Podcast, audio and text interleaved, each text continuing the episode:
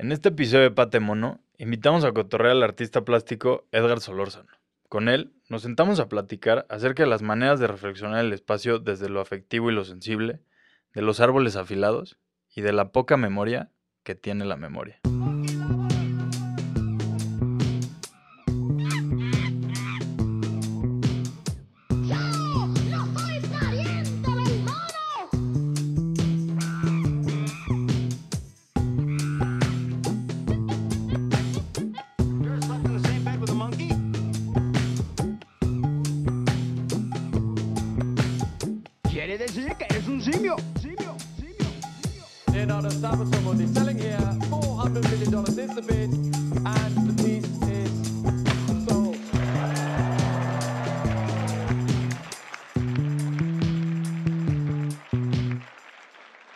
Bienvenidas y bienvenidos una vez más a Pate Mono, este lugar en el que cotorreamos de arte contemporáneo desde lugares diferentes y perspectivas distintas. Yo soy Diego Aramburu, gracias por escucharnos una vez más y hoy estamos grabando nuestro episodio número 77 desde el famosísimo Deya Records. Pues nada, pedirles antes de empezar que nos sigan en Instagram, Spotify, eh, reseñitas, likes, calificación, estrellitas, todo eso se los agradecemos un buen, como ya se los hemos dicho en las últimas semanas. Eso nos ha ayudado bastante a que cada vez nos escuchen más y pues nada, que siga creciendo la pata de mono. Ok. Y pues ahora sí, entramos con nuestro invitado del día de hoy, que el día de hoy nos acompaña eh, un artista plástico de aquí de la Ciudad de México, Edgar Solórzano. ¿Cómo estás? Todo bien, Diego. ¿Tú qué tal? Todo bien, todo bien. A Edgar está medio obvio repetirles esta información, pero su Instagram es Edgar Solórzano guion bajo, entonces para que lo encuentren. Pero váyanse metiendo igual tanto al perfil de Edgar como al nuestro para que vayan viendo lo que vamos a estar subiendo de su trabajo, de las cosas que nos cuente por aquí, anécdotas, chismes, quién sabe, ya verán ustedes. Eh, pero pues nada, Edgar, ahora sí, ¿arrancamos o qué? Bien, entonces sí, sí, sí. Muchas gracias por la invitación. Este, y pues sí, va, venga. Va que va. Empezamos con la de cajón, la que ya se volvió tradición. Y si te metieran en una máquina del tiempo, viajaras y llegaras a donde sea que esté Edgar de 5 años, Edgarito, ¿cómo le explicarías qué es lo que estás haciendo ahorita? Em, híjole, sí, es que sí, justo el Edgar de 5 años era este niño, sí. Eh, pues sí, que me hizo mucho sentido de cómo era yo a los 5 años cuando me empecé a meter al arte. Porque, em, pues sí, a los- o sea, a los 5 era como este niño que me la pasaba como nada dibujando con mis lápices. Este, súper miope, creo que de nacimiento, eso lo descubrí después. Entonces, o sea, no salía a jugar fútbol, o sea, era como de, Ok. cuando me castigaban mis papás era como de me quitar mis lápices y mis cuadernos, ya sabes. Em, y durante creo que toda como mi infancia y adolescencia y todo eso fue como la idea como de, pues de pues ver a todos los demás es como súper activos, es como deportistas y atletas y cool, ya sabes. Ok.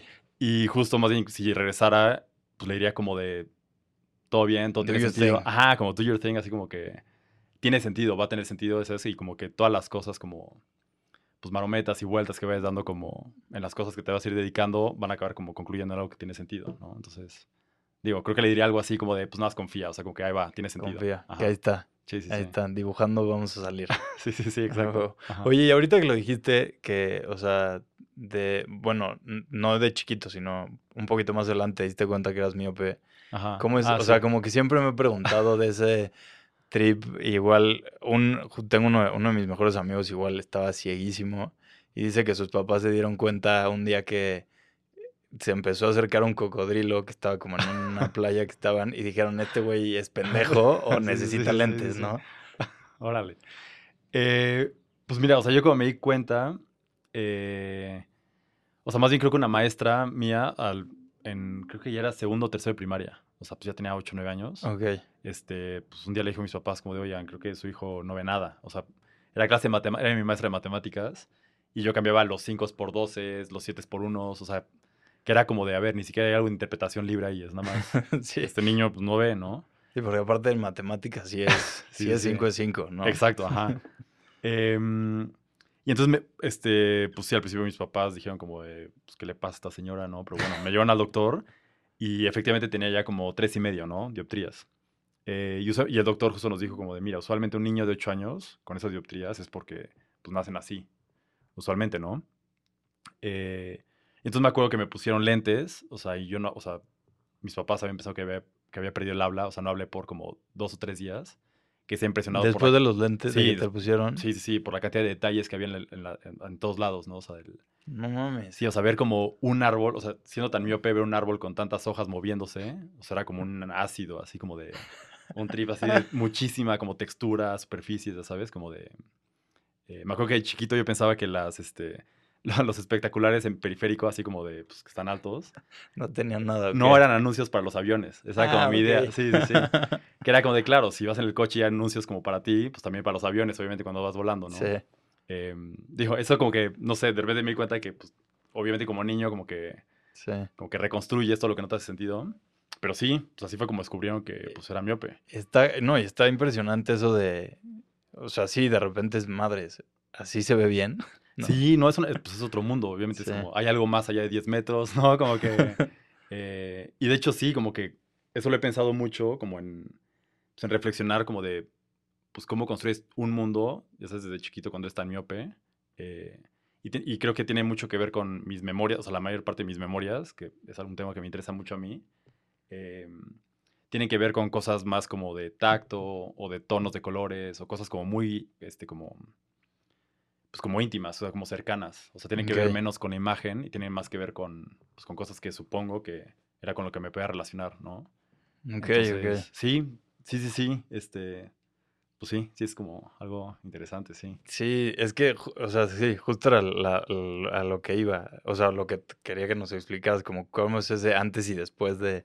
Pero qué locura, ¿no? O sea, como dices, el árbol, pues te lo imaginabas casi, casi como, como un árbol como dibujado, Sí. ¿no? Que nada más es una bolita y de repente, de- madres. ¿qué son estas hojas? Sí, sí, sí, no hay como...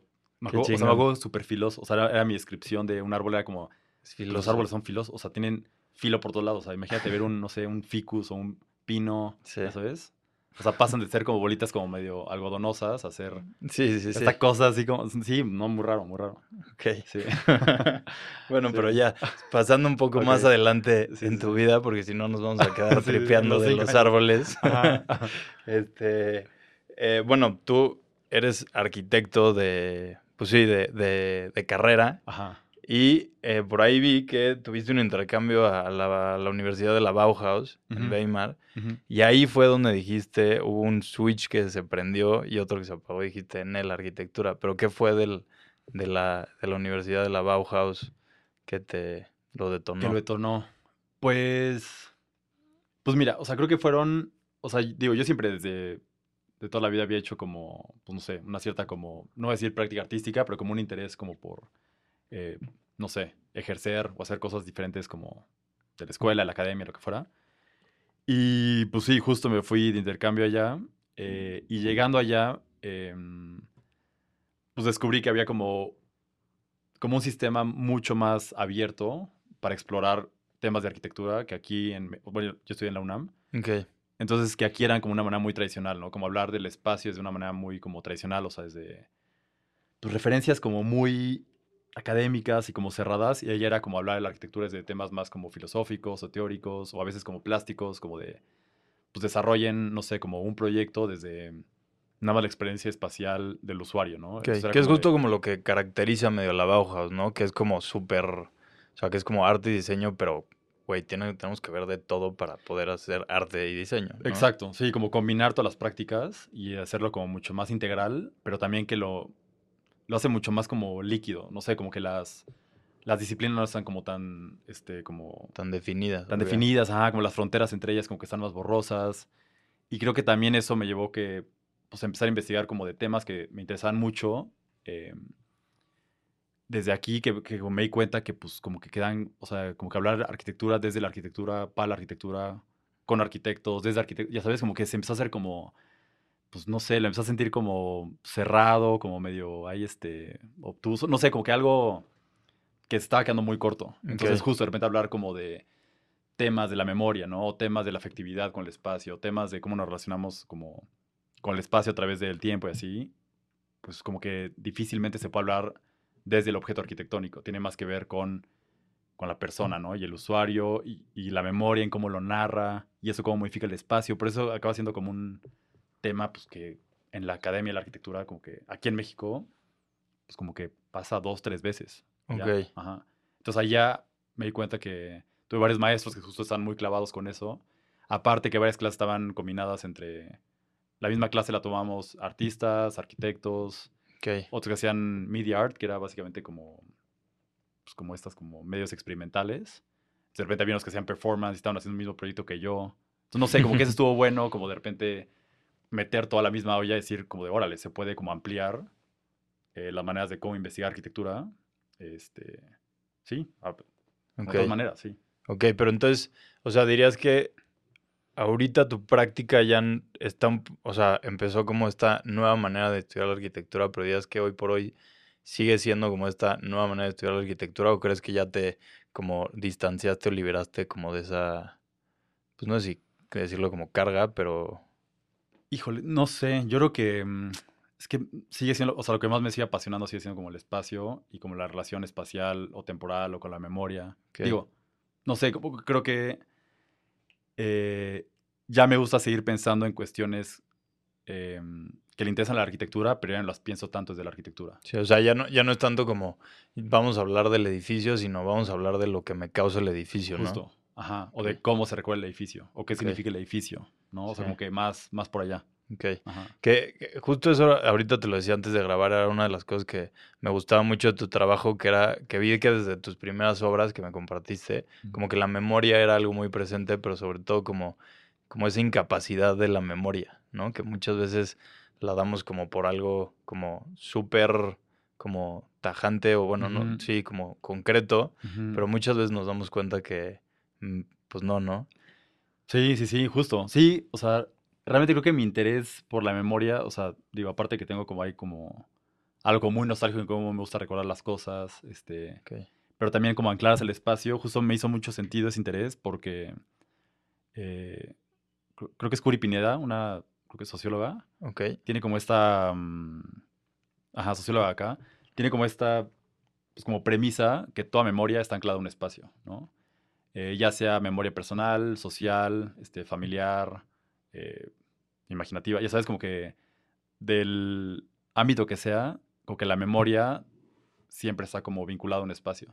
Ok. Entonces, como que mm, hay como mi interés por lo, por lo espacial y también mi interés como por lo afectivo, relacional, nostálgico, como que se vieron como cruzados de repente por, por la memoria. Entonces fue, se empezó a hacer como mi objeto de estudio como por muchas maneras, ¿no? Como de entender la memoria y como que entender también cómo la memoria modifica los espacios y cómo nos modifica a nosotros y cómo lo- cuando lo recordamos otra vez, el espacio ya cambió, ¿no? Entonces ya Sí. como este, esta sala, ¿no? De tu tía abuela que pasó tantas cosas, realmente ya esa sala ya no existe, ya es como una, una sala totalmente plástica y modificada que pues, la alteraste por tu afectividad, ¿no? Sí, sí, sí, que ya tiene, justo, ¿no? Hay objetos que tienen ciertas cargas, otros que tienen otras, o, no, como esos espacios que te detonan memorias agradables o, o que no te gustan, ¿no? Que es como en este lugar no me gusta estar porque me recuerda tal... Justo. Y incluso a veces todavía más fuerte que es ni siquiera el espacio, a veces puede ser un solo objeto, reconstruye todo un espacio, Ok, ¿no? O sea, que tú ves un objeto y desde ahí como que lo, eh, no sé, como que le, mm, le confieres como todas esas otras como experiencias y eso construyen como un espacio. Entonces como que no sé esa manera también de pensar el espacio no como algo físico y duro y estático, sino más bien como algo que se modifica, pues acaba siendo modificándose nada más por pues, lo relacional, ¿sí? Sí, sí, eso, eso está, eso está muy chingón. Y digo, creo que, eh, bueno, la- de las obras que veía justo como que hay como, como que sentí que había como un antes y un después de eh, la serie, de la exposición que me platicabas hace rato que tuviste en Estudio, en Estudio Marte. Como que sentía que antes como que estabas un poquito más agarrado a, Sí. no sé si era como un Fox, soy arquitecto, chance no me voy a atrever tanto y después fue como un chingue su madre, venga con Pues todo. sí, sí, Pero totalmente. platícanos, platícanos qué, qué cambió ahí. O sea, porque tus obras, las que platico antes, siento que eran. A mí, tipo, hay una que me gusta mucho, unas fotos que tomaste en Etiopía. Ah, Pero ya sabes, ajá. como que siento que, que quedabas mucho en que era la imagen y, y intervenir la imagen, pero como que seguías sin dar ese paso que diste en esta. Como que siento que ya diste para esta exposición. Sí, sí, sí. Eh, total, o sea, para mí también es un antes y después. O sea, justo es el parteaguas de, de, pues de mi práctica, totalmente. Y creo que sí, tiene que ver con eso. eh, una, el miedo, sí, de, pues sí, de decir como de, ay, perdón, soy arquitecto, pero y me vengo a meter aquí. Ajá, ya sabes, como que una disculpa. Y ya, y después fue como de, pues vengo de ahí y es como de, pero tengo esto que decir y eso que opinar y como que... mm, creo que también el hecho de asumirme como con la formación arquitecta, de arquitectura, como que me permitió como, eh, pues sí, como que decir, yo vengo desde aquí y opino por eso. Desde ¿no? acá, Desde ¿no? acá, Aparte, ajá. ¿no? Em, qué chido que ustedes tengan como su otro lado. Que bueno, me ha gustado, yo tengo el otro, ¿no? Como que. eh, y creo que cuando empecé, antes de esa exposición, sí era mucho como de no, pues quiero fingir ser artista y como que quiero en- entender los referentes y pintar como artista. Ok. Y después me di cuenta como de no, o sea, ni, pues, ni entiendo la pintura, ni me relaciono bien, ni ya sabes, como que no, ni me llevo bien con eso, ya sabes, como que no, pues es por otro lado. Y justo creo que lo que pasó en esa, mm, en esa, en esa exposición, en ese proyecto, eh, fue como abordar muchos temas que me interesaban desde la arquitectura, o sea, Ok. como cuestiones de pues desplazamientos este, poblacionales como por la urbanización, gentrificación, este, pero eh, me, me interesó como investigarlos desde el lado, como te decía, como más afectivo y como de más bien no solamente qué pasa socialmente o económicamente con la gentrificación, sino qué pasa como a nivel afectivo cuando haces ah, como que dislocas la población, eh, no solamente la que se mueve de un lugar y se separa de dónde habitó y dónde tiene memorias ancladas, sino qué pasa con la gente que llega también, que se separa de donde tiene como sus raíces, ¿no? Como- Ok.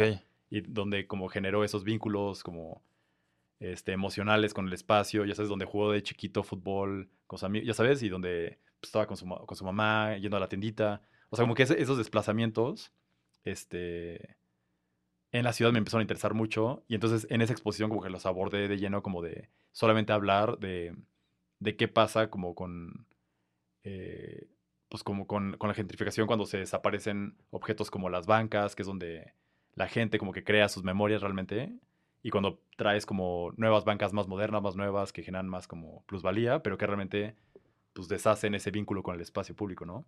Entonces, sí, ahí fue como di rienda suelta, como de, bueno, pues sí vengo a la arquitectura porque me gusta hablar del espacio público, pero me gusta hablarlo no del lado, este, tan teórico o tan, este, pues, no sé, pragmático, sino más bien hablarlo del lado como, pues que no se expresa, ¿no? Que solamente se expresa a través de quizá de palabras o como de, no sé, otras maneras, ¿no? Más sensibles. Ok, ok. Sí, y, y oye, te- lo que te quiero preguntar es, es, ¿por qué ponerle abstracta monumenta a la expo? Eso fue realmente decisión del curador, que fue. Félix Feria, sí. Eh, él me invitó al proyecto, él le puso el nombre a la, a la exposición y realmente él se clavó mucho con el, con, como que de lo que yo le platiqué, él se dio como así grasas y escribió como un texto como bastante complejo y por ahí él les puede explicar él- mejor. Sí, sí, sí. Es que justo, bueno, una de las piezas que más me gustaba de las que viene el registro es eh, Olvido Uno, Blanca, Mm, que eran como eh, tres eh, Polaroids de, como de fachadas, pero como que es la, según entendí, dime si estoy mal, pero es la misma fachada como en tres, misma, en tres fotos, pero como que de una a la siguiente se va desgastando cada vez más, ¿no? Exacto. Y dice ahí por el caminar. Sí. Esa, esa pieza me encantaba. Ah, pues eh, sí, esa, esa, esa, justo la de la banca es la primera pieza que detona como toda la exposición. Ok, Em, y digamos que ahí lo que me, o sea, hablando del espacio público, como les decía ahorita, me di cuenta que el espacio público no es el que contiene como las memorias ni las detona, sino más bien el contacto con lo que tienes es pues, con la banca, con donde te sientas, en la banqueta, ya sabes, como que esos objetos más este, cotidianos. Y entonces lo que hice fue registrar, por ahí me enteré de un rumor, ya pasaron eh, tres años de esa exposición, que por lo visto fue mentira, había un rumor que iban a remover las bancas. ok, Entonces justo yo hice ese ejercicio de como tomar fotos con Polaroids. eh, y digo, las Polaroids me gustan porque realmente son objetos más que imágenes, ¿no? O sea, como de...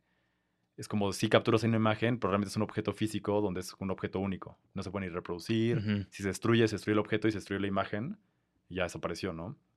Entonces lo que hacía era en- parar en el mismo lugar, tomaba tres Polaroids del mismo objeto. Una la guardaba pues, en la mochila y las otras dos me las engrapaba a las suelas de los zapatos y me iba caminando de regreso al estudio, ¿no? A la mitad del trayecto eh, desengrapaba una y la guardaba y llegando al estudio me desengrapaba la la otra y la guardaba. Entonces se hacía como una gradiente de pérdida de imagen relacionada a la pérdida de memoria consecuente a la distancia de cuánto te alejabas del espacio, ¿no? Ok, Era como, ajá, como esa manera de abordar, eh, pues como si la pérdida del objeto, este, relacionada como a la imagen, ¿no? O sea, no sé, como que ahí hice una, una relación que me empezó a interesar mucho. Sí. Em, entonces sí, básicamente hice ese, juego como de, pues que era como hasta medio performático el objeto, ¿no? Que partía del, del mismo parte y a la hora de como ir como recorriendo, iban haciendo como estas como líneas de, pues de olvido, ¿no? Sí. Ajá. Sí, me encanta porque la, o sea, ves las tres fotos una abajo de la otra y como que la, aparte la más olvidada, por decirlo así, está como más cerca, pero es la que ves como con más hoyos, más rayones, más, Exacto. o sea, como que me gustaba justo mucho pensar en eso de, pues que, que igual lo- le escuchaba que lo decías por ahí, ¿no? De qué tan certera es nuestra memoria. Justo, sí, sí, sí. Me gusta mucho eso de cuestionar la precisión de la memoria, que es donde confiamos mucho, pero realmente pues, es- o sea, nuestra memoria es como una proyección totalmente de nuestros intereses y, Sí. y vínculos. O sea, como que está muy lejos de ser como precisa. Sí, sí, Sí. sí.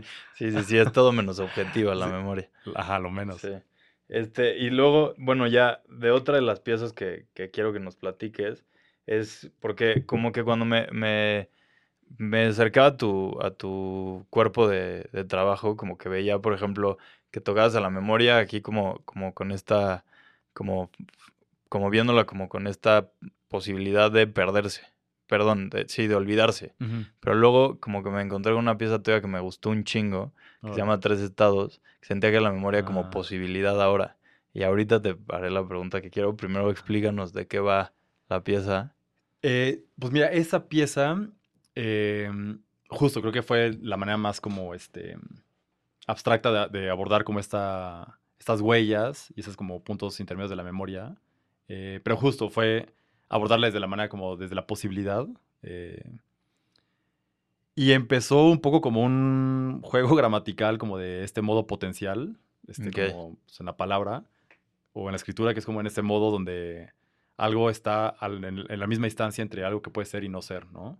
Que entonces que la memoria es como de algo que puedes como olvidar o recordar, ese punto intermedio como ese punto de frágil, como, pues de fragilidad ahí como exacto. Eh, y entonces lo hice como con esta como serie como de, eh, pues sí, como de papeles, que es como este elemento como súper elemental, básico, con información pues, vacío. ¿no? Ok. Eh, y fue como intentar encontrar como ese fantasma o esa huella intermedia entre un estado como plegado y un extendido, ¿no? Nada más como sugerido a través de una huella momentánea, que es más relacionado como a la fotografía, Ok. como de registrar una huella. Y sí, como nada más como plasmarlo, o sea, justo como de ya no hablar de la información en el papel, ni del, pues, sí, no, ni la imagen, ni la escritura, ni nada, nada más como que de la materia, ¿no? Y como que ese modo como potencial ahí como del objeto y de la materia, tal cual, sí. Sí, y que me gustan un buen porque son como estos, o sea, los dípticos, estás viendo como en un cuadro, no imagínense como un origami, Mm, que ahí está, y luego en el otro cuadro es un papel, pero en el que más bien está como o más bien como marcado la silueta de ese ori- mismo origami, ¿no? Exacto. Como esa posibilidad de lo que podría llegar a ser. Exacto, sí. Y en realidad, o sea, son en esos dípticos, en las dos piezas, una donde está la figura del origami, esa pieza está hecha con un papel del mismo tamaño que el fondo de ese origami. Mm, ajá. Entonces digamos que ahí está el estado extendido y el estado, el estado plegado. Y en la segunda pieza del díptico está como mm, la información de ambas, pero pegadas en una. Entonces, sí, como el extendido y el, y el que podría ser plegado, ¿no? Exacto. Entonces la segunda pieza es pues una imagen, es un, es, materialmente es un papel extendido, pero visualmente tiene la información de un papel plegado. ¿no? Ok, sí. Una reflexión como, en realidad fue como un juego gramatical que o sea, acabó como de, sí, sí, Sí. así como ahí.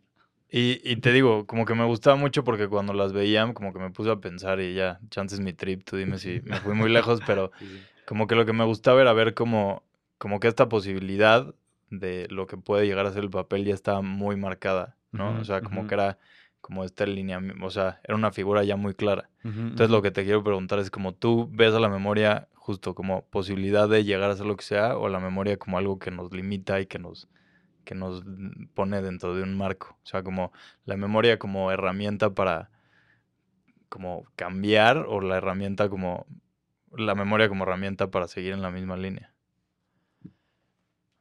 Órale, yo creo que son las dos. O sea, yo creo que sí, el trip es como de, o sea, justo la mem, o sea, mm, Pues que creo que el intermedio entre esos dos es como... es lo que pues, buscabas.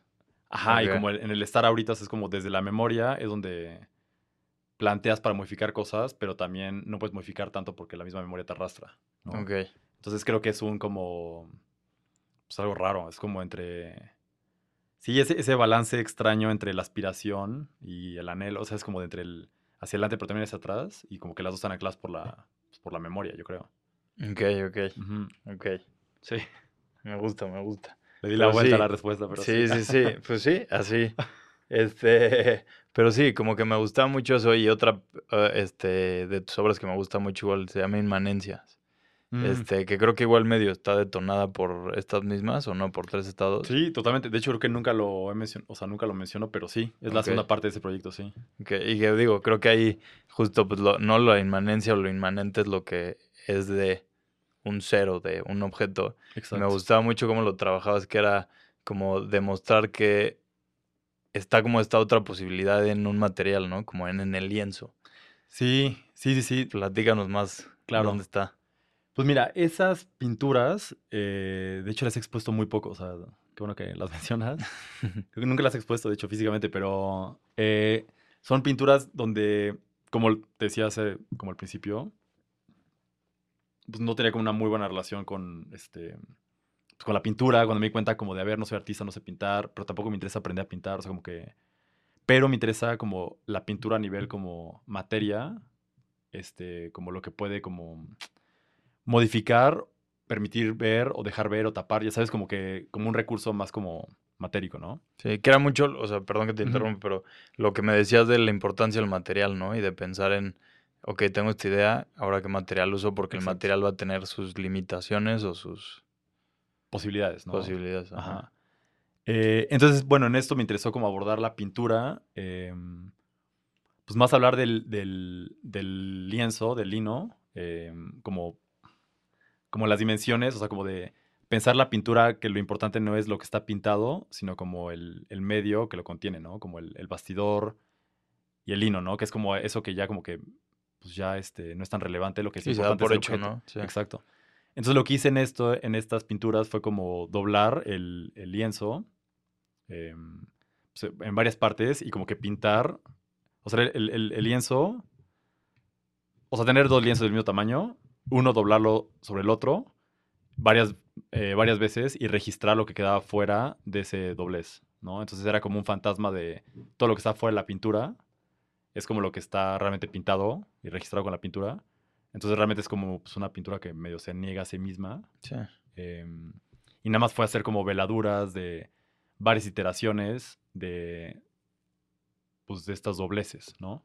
Entonces realmente son, son pinturas donde en el centro, usualmente, bueno, o tradicionalmente en la pintura, está- en el centro donde está el, el objeto. Sí, como lo que te llama, ¿no? Como el foco de atención, o Ajá, el o- personaje o Exacto, o lo que quieres como transmitir. o- transmitir, referir o lo que sea. Aquí en el, en el centro usualmente pues, es el lienzo, el lino vacío, y a los lados queda como registrado como materialmente lo que sobró de esos dobleces. Entonces, a la hora de hacer muchas iteraciones, estás hablando pues, de las geometrías posibles de ese mismo lienzo que decidió acabar siendo con la geometría final, que es como la rectangular o cuadrada. Sí, me gustaba cómo lo ponías ahí, como lo ver lo escultórico, que también la posibilidad escultórica, ¿no? Del lienzo que siempre está como muy plana. Exacto, sí, sí, sí, sí, sí, justo. Sí, como que esos juegos me, me interesan, como de cómo, cómo buscarlo pues, lo tridimensional en lo bidimensional. eh, digo, eso, este, sí, como el, el hecho de cómo comuni- comunicar lo tridimensional, que siempre va pasando por algo bidimensional.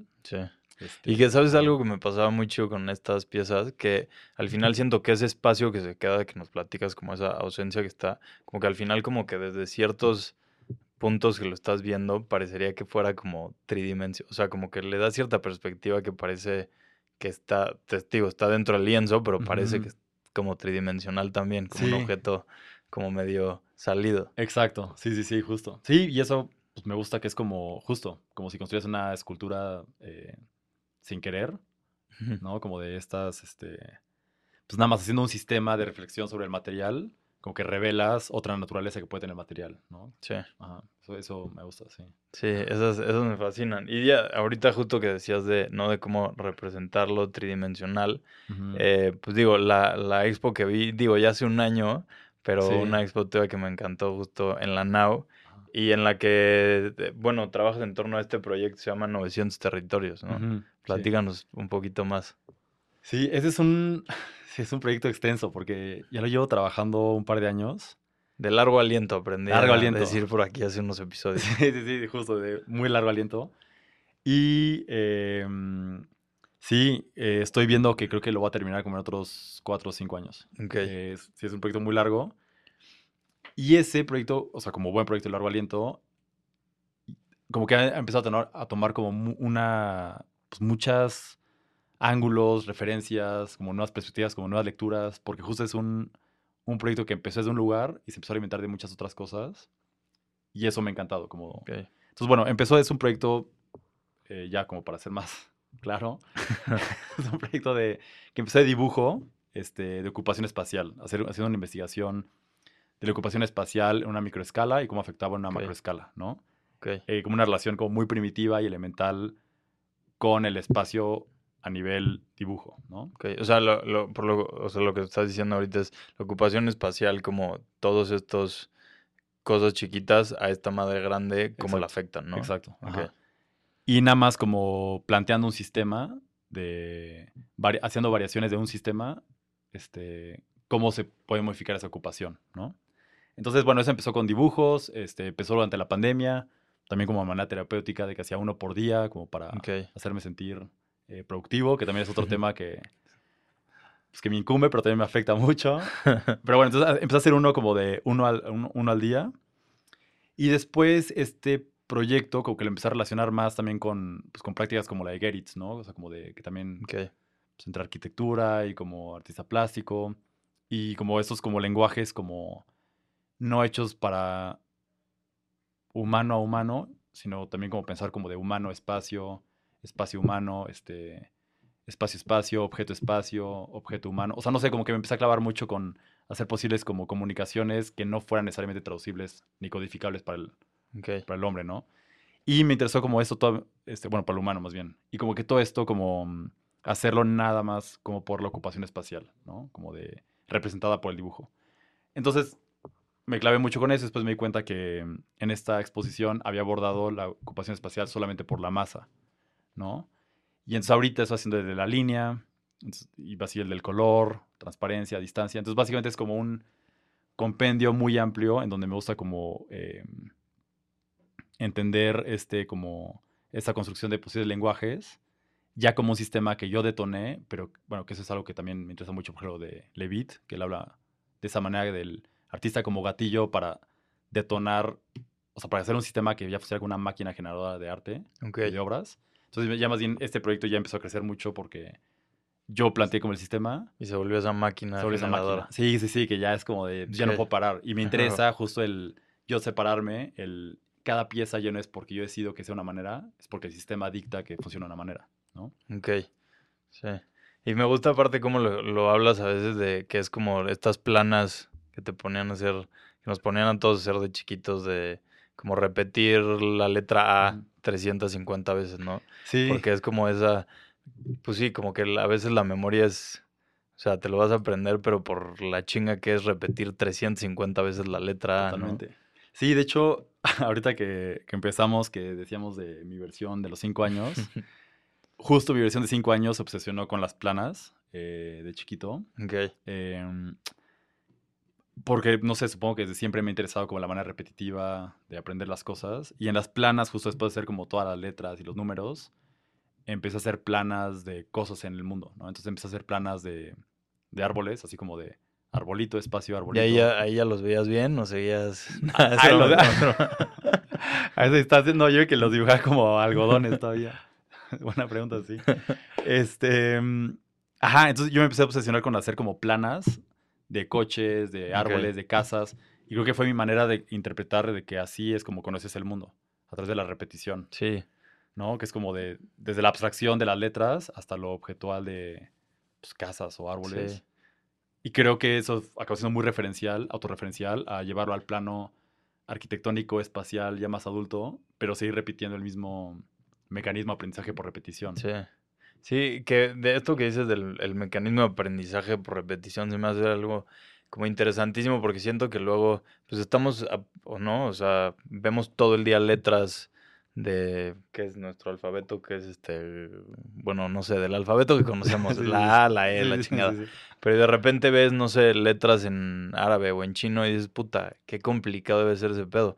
Pero al final, siento que si voltearas a ver el, nuestro abecedario sin tener ese bagaje de haberlo repetido 580 mil veces, dirías, está igual de complicado que ver un código binario de unos y ceros en una computadora, ¿no? Totalmente, sí. Sí, no, no, y la verdad es que es. pues, realmente, o sea, sí es como muy extraño, o sea, me sigue pareciendo muy extraño cómo le hemos conferido la cantidad de información como a esas como líneas Sí. rectas y así. Que lo más complicado es como de ya qué pasa cuando se, se suman tantas, o sea, de pasar de.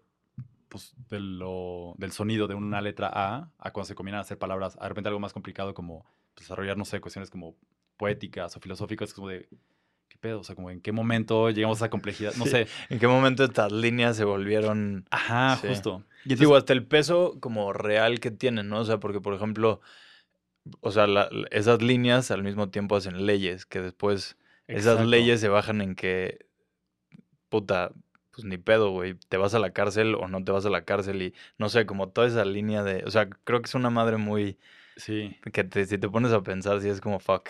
es una locura. No, y incluso hablando, por ejemplo, ahorita que es muy curioso que ahorita lo mencionas, porque ahorita que estoy desarrollando el proyecto de línea, estoy ha- haciendo como varias eh, planas que justo borran, o sea, me interesa investigar esa línea entre qué es dibujo y qué es letra, ¿no? Entonces, por ejemplo, entre una L y una E, digamos, así en, en letra mayúscula de molde, pues realmente nada más hay como de hay una vertical y hay o una horizontal o tres horizontales, ¿no? Y eso hace una L y una E. Pero si pones cuatro horizontales ya es un dibujo, ¿no?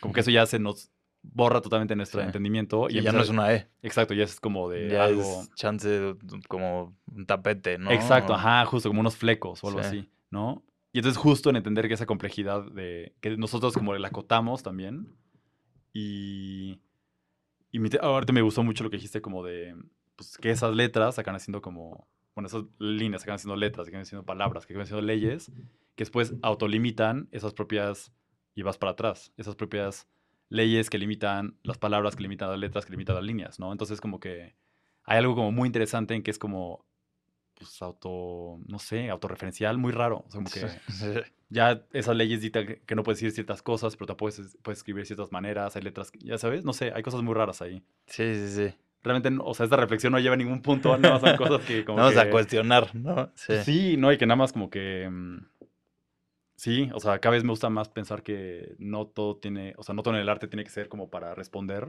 Exacto, sino no, para detonar, ¿no? para detonar. y Siento que eso es lo chido del arte contemporáneo. Exacto, sí. Sí, el otro día, no me acuerdo quién lo estaba leyendo, pero lo leí hace poquito que decía como la mayoría de las veces el arte no tiene la respuesta, sino más bien la traes tú. Ah, está muy lindo eso. No lo, trae, lo traes tú adentro, sino no lo que estás viendo. Está muy chido eso. Sí. Pues tal cual, sí. Y, y yo creo que el, el- cuando sientes afinidad por una pieza, pues tiene más que ver por eso. O sea, porque algo te detonó. Algo te está tocando, ¿no? Algo Justo. está- O sea, te vibró algo por ahí que es como de, por aquí hay algo que, con lo que me identifico, ¿no? O no, o me raspa, o Sí. no, no sé. Sí, sí, sí. Oye, y por último, hay una pieza más tuya que quería que nos platicaras, que es la de las biznagas. Ah, sí, sí, sí. Eh, sí, pues mira, La Biznaga es un proyecto que sí me gusta mucho. También lo empecé a desarrollar hace ya, pues ya un par de años, o tres años, creo. Y empezó por un archivo fotográfico que empecé a registrar estas este, abanicos de herrerías eh, de seguridad en los balcones en la Ciudad de México, ¿no? O sea, que son esos como los piquitos que ves. Exacto. Como me- en medio círculo, bueno, no, como en un como Cuarto. cuarto. de círculo Exacto. con picos, que yo siento que sirve más para agarrar impulso y clavarte la casa que para sí, sí, sí, sí. proteger, pero, pero síguele, síguele. síguele. Ajá. Este, pues bueno, no sé, me empecé a clavar mucho con, pues, el- con con el fenómeno de, esas, de, de esos objetos, ¿no? Creo que también desde un, ahí es donde tengo como mi, pues sí, mi pasado Arquitecto. arquitecto, ¿no? Como de cuestión de estudiar la ciudad y como demografías de ciertas estructuras y así. Pero bueno, el punto es que me interesó mucho como registrar eso Porque eran como estas estructuras que existían, o sea, como que aparecen de manera orgánica eh, cuando hay una cierta como pues, cualidad en el entorno, ¿no? Como de o falta de seguridad, o falta de iluminación, o falta de recursos este, económicos, no sé, como que de, de, como de muchas maneras, ¿no? Empezó a ver, empecé a encontrar como esas cosas, ¿no? Es como de... mm, Entonces, no sé, las empecé a estudiar como de, pues justo, es como de vas a, no sé, quizá un, eh, pues, no sé, ciudad primermundista, así, no sé, en Suiza supongo que no tiene ni una sola, ¿no? sí. Y acá es como de esas que aparecen naturalmente y como que las dejamos de ver porque ya como que habitan entre nosotros, como de, justo en un plano, pues, entre nosotros, como de esos objetos como que también habitan igual, ¿no? Ujú. Y las, em, este, como que después de foto- fotografiarlas muchas, empecé a encontrar como estas, este, analogías como geométricas o tipológicas como con, pues, como con, la- con los cactus, ¿no? Y las biznagas también inherentes como acá, ¿no? Entonces como que empecé a hacer una relación entre qué pasaba si estas abanicos de seguridad, esas herrerías, las revolucionas y pones muchas de las mismas como en el mismo lugar, construyen una, un- como una suerte de cactus de fierro o cactáceas, ya sabes, de aquí. Sí, de esos chiquitos redonditos, Exacto, ajá. de picos. Exacto. Y entonces lo que hice con ese proyecto fue como juntar, eh, mapear, por un lado, robos a casa habitación eh, en la Ciudad de México, que es donde usualmente hay esos abanicos. Ajá. Y por otro lado, juntar un mapeo de avistamientos de biznagas o de cactáceas como aquí en la Ciudad de México, ¿no? Entonces como que juntaba los dos mapas y donde se juntaban los puntos, me iba ahí y siempre encontraba pues de estas como herrerías de seguridad, la fotografía y esas este, las revolucionaba y hacía estas esculturas, ¿no? Ok. Entonces como que lo que me interesó mucho ese proyecto es que justo, em, pues no sé, que empezó de un interés como de estudiar como un elemento, eh, como pues, medio arquitectónico, no sé, urbano, ni siquiera como pensado para ser como estético ni nada, nada más que como que cumple una función. Me gustó como, sí, anal- estudiarlo en cómo ser, eh, pues tenía una relación con cosas que aparecían donde ya como falta de recursos, ya sea como naturales o económicos. Entonces era hacer como estas como, pensar en más cactos que están como apareciendo por la ciudad. Em, digo, que los tengo que construir, pero bueno. Este, y no sé, como que me gustó también, de repente empecé a encontrar como más relaciones como de, cuando hay más recursos económicos, las, este, mm, las herrerías tienen como más decoración. Entonces, entonces de repente como... Entonces en- ya se vuelven estéticas también. Exacto, ajá. Y también entonces como de, pues cuando hay agua, de repente los cactus florecen, ¿no? Entonces empieza a ver como una relación también que me gustó como de, no sé, que tampoco la respondí, nada fue como encontrar y señalar como una relación como de, pues sí, como plantearlas más en un catálogo como muy amplio de estas como, pues sí, como cactáceas ahí como inventadas, ¿no? Ok, sí, porque es que yo eh, justo esa también la vi en la NAU y. como que al principio no, solo le veía la forma de cactus y ya hasta que la empecé a como a dividir dije, ah, wow, son las madres que se ponen Exacto. en los balcones. Sí. Me gusta como esa, pues la combinación que queda aparte como súper, como, no sé, como orgánica de los dos elementos. Tal cual, sí. Sí, sí, eso es lo, lo que me gustó. Y es como de, pues tal cual, nada más es extraer dos cosas que están operando en el mismo espacio y nada más como que juntarlas, pegarlas y es como, eso también existe, o sea, como haciendo esa ficción de, eso también existe porque es un hijito de este mismo entorno. Sí, sí, ¿no? huevo. O sea, seco y, está y creando seguro. este entorno, Ajá, sí. Justo. Huevo. Ujú. Buenísimo. Oye, pues ya por aquí se nos está acabando el tiempo. Sí. Eh, pero pues ahora sí que nada más nos queda preguntarte tus tres deseos a la pata de mono. Ok, ok. Em, uno, eh, pues que haya más multiplicidad de lecturas eh, de todo. O sea, no solo el arte, sino de todo en, en el mundo. Ok. Con más ángulos, más ópticas, más pluralidad. Em, otra, no sé, que haya más confianza entre, en, en nosotros mismos, pero también en los demás. O sea, Ese me gusta, ese me gusta. eh, sí, ya sea a nivel chama, pero a nivel persona, todo. Y... mm, No sé, yo creo que confiar que pues, todo creo que va a estar bien, va a estar mejor. No sé, creo que es como de... No sé, es como un deseo como de... No sé, creo que las cosas siempre se acaban articulando para, para mejorar. Sí. Entonces no sé si es un deseo o es como una proyección, pero bueno. Un deseo optimista. Sí, sí, sí. Buenísimo. Y pues nada, ahí les recordamos, síganse metiendo al, al perfil de Edgar porque tiene también igual varias piezas que las que ya no hablamos por aquí, pero que están muy chidas, vale la pena que chequen. Por ahí les vamos a dejar de tarea. Una de mis favoritas, ya no lo tocamos por aquí, Placebo. Esa serie me Ah. fascina. Ah, sí. Y creo que a todos nos caería bien también como reírnos de nosotros mismos y de ese ímpetu a ser productivos tanto. Pero pues ni pedo, por aquí ya el tiempo se acabó. Lo siento muchachos. Este... ¿Qué nos queda? No, sí, ya acabó. Ok. No, platíganos, platíganos de placebo, platíganos de placebo? placebo. Sí, 100%. Este, bueno, vale, les platico rápido. Este, mm, mira, esa es una serie que hice en el 2019. em, justo, bueno, yo soy como muy, muy clavado con las listas de, mm, como, pues, de cosas que hacer en el día. Hago listas todo el tiempo de pendientes, de cosas que comprar, cosas que quiero leer. O sea, todo el tiempo estoy como repleto de listas. Y siempre tengo como agendas, ¿no? Como de para ir como, para ser más Haciendo listas, Haciendo sí. listas. ajá, agendas que lleno con listas. Y entonces en el 2019 me di cuenta que todos los días voy avanzando y haciendo una lista.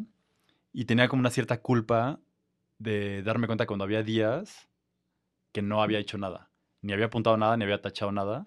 Entonces era como que materialmente en la, en la agenda había como un vacío que no tenía ni palomitas, ni escritura, ni nada, ¿no? Entonces, eh, no sé, como que medio, ese como acto como medio de sátira y como de autocrítica de, de esa culpa, empecé a jugar con, pues, con la estética de las palomitas y empecé a rellenar todas las hojas que habían estado vacías, las iba rellenando con los mismos instrumentos de oficina que usaba como para hacer mis listas, ¿no? Entonces había hojas que tapizaba por completo de palomitas hechas de pluma roja o de plumón o de, no sé, como este, marcadores, marcatextos, ya sabes.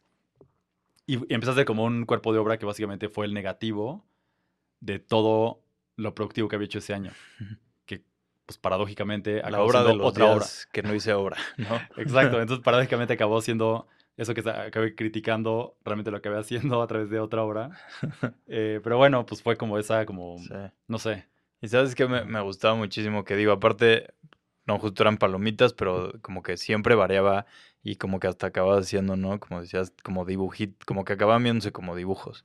¿No? Sí, Y algo que me gustó mucho es que si le dan ahí por ahí swipe a las fotos que subió Edgar en su perfil, hay una que es justo ya de- del 30 de diciembre y que ya es solo una palomita. al Y que como oh, este güey, ya o sea, ahí ya agarró el 20 de que esto ya no me caso culpa, ching su madre. Sí, Siguiente sí. año. Y también es como la misma, puesto en el mismo espacio como The End. Ya sabes, como en películas cuando lo ponen Sí. centro, Ah, chiquito. sí. Entonces también es como de jugar con eso de, no sé, como jugar conmigo mismo. Sí. eh, y también lo curioso es, de esa serie es que la composición de las palomitas muchas veces tiene, digo, igual y eh, cuando lo vean en mi perfil, o sea, justo como que muchas tomaron formas de nubes o de formaciones como montañosas o más como orgánicas. em, que es chistoso porque es como siempre que descanso, subo a la azotea o veo el cielo o ver, ar- ver los árboles, wow, ahora que los puedo ver, ya me gusta verlos. Como que justo creo que a la hora de pensar en obra, sin querer, empecé a agarrar como también las formas de como el, pues la mentalidad y la estética de lo, Sí. digo, mi obra es como muy rígida y dura y como lineal y estructurada. Y a la hora de como relajarme y soltar esa otra manera, como que se hizo como un también negativo de lo formal de como yo lo abordo. No, huevo. Entonces, no sé, como que eso me gustó que también fue como sin querer detonó, pasando eso. sí. ajá. Oye, eso está muy chido. Ahí lo que, sí, lo que callamos los artistas, ¿no? Sí, sí, sí. Pero pues va, ahora sí nos despedimos. Edgar, muchísimas gracias por jalar a grabar. Muchísimas gracias por compartirnos eh, pues de tu obra, compartirnos, ¿no? Cómo se ve el mundo antes y después de los lentes. Y pues nada, saludos a alguien antes de cerrar por aquí. A todos. A todas, todos, todes. Buenísimo. Pues nada, muchas gracias por llegar hasta acá. Si nos sigues escuchando hasta aquí, es porque te está mamando la pata de mono, así que no te cuesta nada. Mete Spotify, ponos cinco estrellitas o una reseñita en Apple Podcast y pues que más gente conozca a la pata de mono. Y pues ya se lo saben, yo soy Diego Aramburu. Gracias por prestarnos tus oídos. Nos escuchamos en una semanita. Adiós. Nos vemos.